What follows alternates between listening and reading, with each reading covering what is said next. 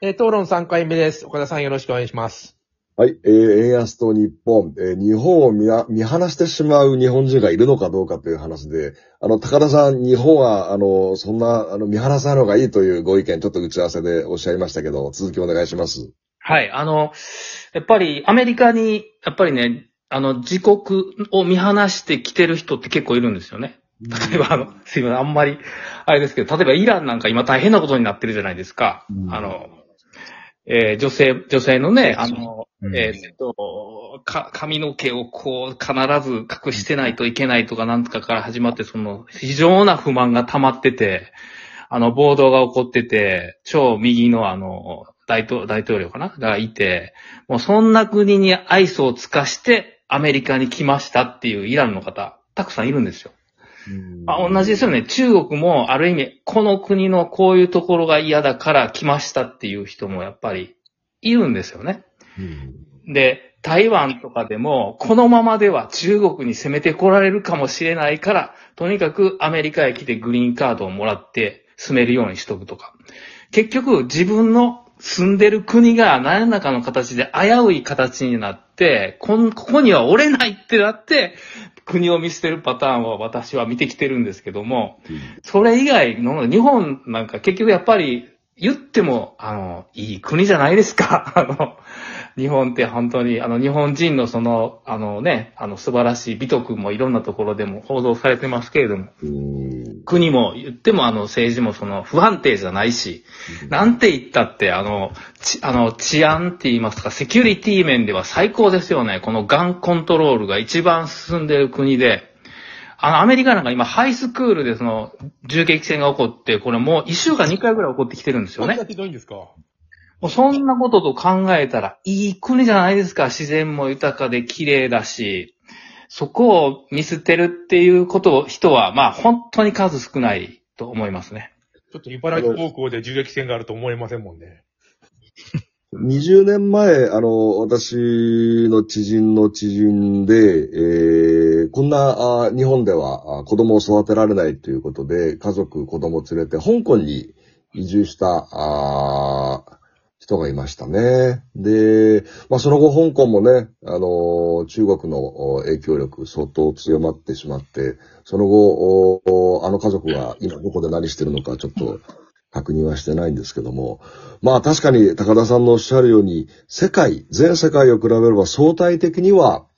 えー日本はいい国なんだろうなと私も思うんですけども、そのいいレベルがどんどんどんどん今下がろうとしている。やはりその政治をやっている国会議員の劣化がこれ著しくてですね、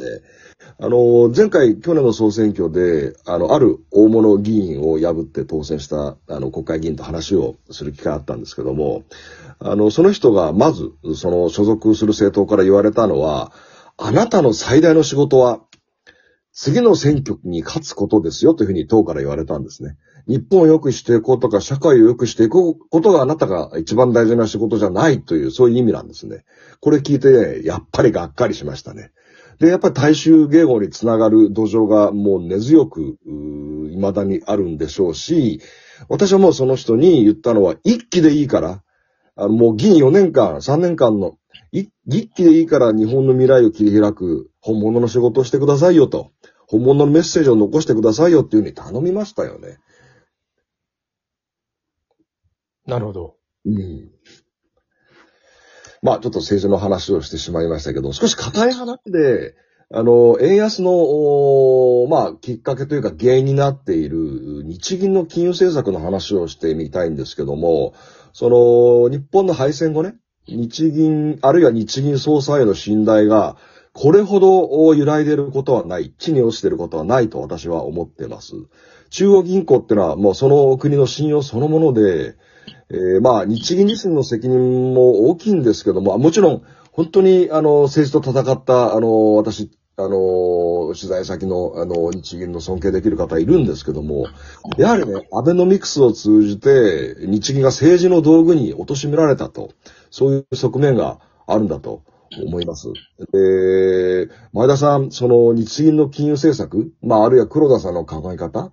ガンとしてその金融緩和を徹底して、えー異常な金融緩和と私は言いますけども、この日銀のスタンス、今どう思いますか？まあそうですね。あの、まあ黒田さんでな、なくても今の、その、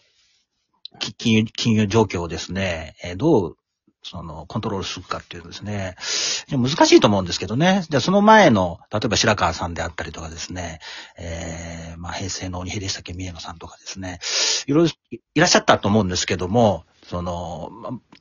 またまあ議論がちょっとずれちゃうんですけど、バブル、あのバブルは本当に悪かったのかと、えー金融引き締めやって潰してよかったのかという議論もあありますし、じゃあ今の金融緩和がもうずっと続いて、その、黒さになってからですね、アベノミクスと一体化してやってきて、えーおっしゃるように、もう、ちょっと、財政問題、まあ後から議論するかもしれませんけども、あの、財政的な政策が取りづらくなってますよね。だから、まあもちろん来年の4月で、えー交代しますけども、じゃあ次の総裁が、えー金融引き締めに走って利上げができるかっていうと、もうそ、それもできないと思うんですよね。非常に硬直的な財政状況であって、えーそれはよくわかるんですね。まあ、とはいえですね、あの、じゃあ日本国家がですね、えーダメになるかっていうと、やっぱり、あの、個人の金融資産は2000兆円ぐらい持っててですね、あの、国の借金は1400兆円ぐらいかもしれないですけど、あと、まあ、企業は、あの、500兆円ぐらい持ってますから、そうやって考えると、国としてはまあ、そんなには問題ないんだけども、その政府が、あの、過度に、あの、赤字こさえてるんですね。だからそれに、えー個人の財布にですね、手突っ込んで、いわゆる課税してですね、その、それを引き上げられるかというとですね、実態的に言うと、無理なんですよね、政治的に言うと。消費税上げる、ちょっと数パーセント上げるだけでも、えー政権吹っ飛びますから、だからその辺の認識を国民が持って、えーやっていかないと、あの、いけないっていうのは僕はそう思ってて、まあ、日銀総裁にばかりですね、あの、責任を押し付けて、じゃあ日銀総裁じゃあ今度引き締めかかったら、経済良くなるのかっていう、そんなことはないわけで、えーギリギリの線でですね、やってきたっていうのが実態じゃないかなと思いますね。確かに日銀のせいだけじゃないですよね。その、まあ私はメディアにいますけど、メディアのチェック機能がうまく働かなかったっていうところもありますし、企業の責任もあるでしょうし、やっぱ政治、役所、いろいろ、まあ突き詰めて言えば日本人全員の、こう責任なのかなと。あの、イギリスのトラッシュ首相がなんで辞任に追い込まれたっていう理由がなかなか私わからなかったんです。ん。そうですね。財政を曖昧にして、大型減税を打ち出して、通貨ポンドが下落して、経済が混乱したと。で、まあ、あの、党内の基盤が弱いからとか、BBC の報道を、まあ、引用でいろいろニュースに流してたんですけど、ある人その事情通の人から聞いて、納得いったんですね。やっぱりね、大型減税は、こイギリス国民は支持してたんです。だけど、議員の間で財政規律を大事にしなきゃダメだっていう、こう、政治のモマラモラルっていうんですかね、コモンセンスって言ってましたけど、それが働いたっていうんですよね。で、この、まあ、一時的でしたけど、イギリイギリスのピンチっていうのを、これ、あのー国会議員はじめ、日本人はちょっと記憶しておいた方がいいなと思っていて、で、ちょっと私の、あの、個人の経験なんですけど、あの、今年の春、まあ、4、5ヶ月ですね、都内の大学で、えー、非常勤の講師をやらせていただく機会をもらったんですが、タイトルがまあ、ジャーナリズムで、疑う力、未来を切り開く力っていうタイトルなんですけど、これ、学生の社会人の大人に対する不信感っていうのをね、これ、ひしひしと感じたんですよね。直接もう学生に言われたわけじゃないんですけど、なんであなたたちは日本を衰退させ、衰退させたのかと。かっこいい大人がなんでこんなに少ないのっていう、多分そういうことだったと思うんですけど、本当にそんな風に思ってるんですか？すごいな。うんうん。で、一つは、やっぱり、この、まあ、30年、あの、衰退させてきたってよく言葉ありますけど、その、今の社会を支えている大人たちが自分のやってきたことをね、こう、見直す覚悟っていうか勇気これ大事だと思っていて、自分が本当にね、信じて、あの、教えた、あの、先輩や、あの、会社から教えられて、えーやってきたことを、その、一生懸命、あるいは自分で考えたことを一生懸命、えー汗水流してやってきたことをね、こう否定したり、見直したりするってのは相当辛いことですよ。だけどね、政治もね、まあ日銀もそうだけど、我々もですね、こう、譲れない部分はありますよ。絶対これだけはもう、あの、日本未来を切り開くために譲れないっていうのもあるんだけど、半分以上は、あるいは半分は、あるいは一部は、やっぱこう、素直に認めますよと。修正しますよと。そういうね、ことが増えていかないと、本当にこの衰退の底が見えないです。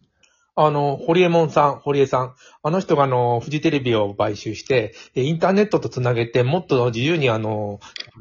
メディアを広げていこうみたいなことをやりたいって言って、みんなつぶ、みんなで潰しちゃって、刑務所に入れたっちゃったじゃないですか。あの、あれ見ても何かやろうとすると、何かね、あの、既得権益っていう、まあ、あの、言いたくはないんですけども、あの、誰もが言うから。あの、でもね、結局、なんかあの、あの人やり、やりたいって言ったこと結構、あの、今の、本当はね、今のネネットを見ると、いい方向だったと思うんだけど、みんなで潰しちゃったんだな。じゃあ、まあ、若者といえば若者ですよ。だから、ああいうことができない世の中なんだなっていう、ある種、若者に見せちゃったっていう気がするんですね、大人たちが。どうなんですかね、メメディア、前田さん。いや、あの、既得権益っていうのはよく言われてその通りだと思いますよね。要するに日本って、そのイノベーションが全然このところ出てなくて、昔はね、我々 このウォークマンだなんだかんだとかって言って、まあそれが、あの、こう、世界を席巻したりとかっていうのを経験してるんですけど、そういうのがなくて、もう、その、ウェブの話はもう全部ね、アメリカに持っていかれて、日本の企業全然ダメですからね。だからそういう意味じゃ、イノベーションを起こしていかないと、結局若者は、あの、大人に対してお前らバカだろっていう話になっちゃうと思うやろうとした人を目の前で潰しましたからね、あれどうかそうだ。ね。あれは本当象徴的だったと思う。確かに。うん。やる気なくなりましたよね、割と。ん。うん。いや、もうあと10秒ですけど、お母さはい。ちょっとじゃあ残り2回ですね。あの、じゃあどうしたらええねんっていうのをやりましょうか。はい。じゃあ、お願いします。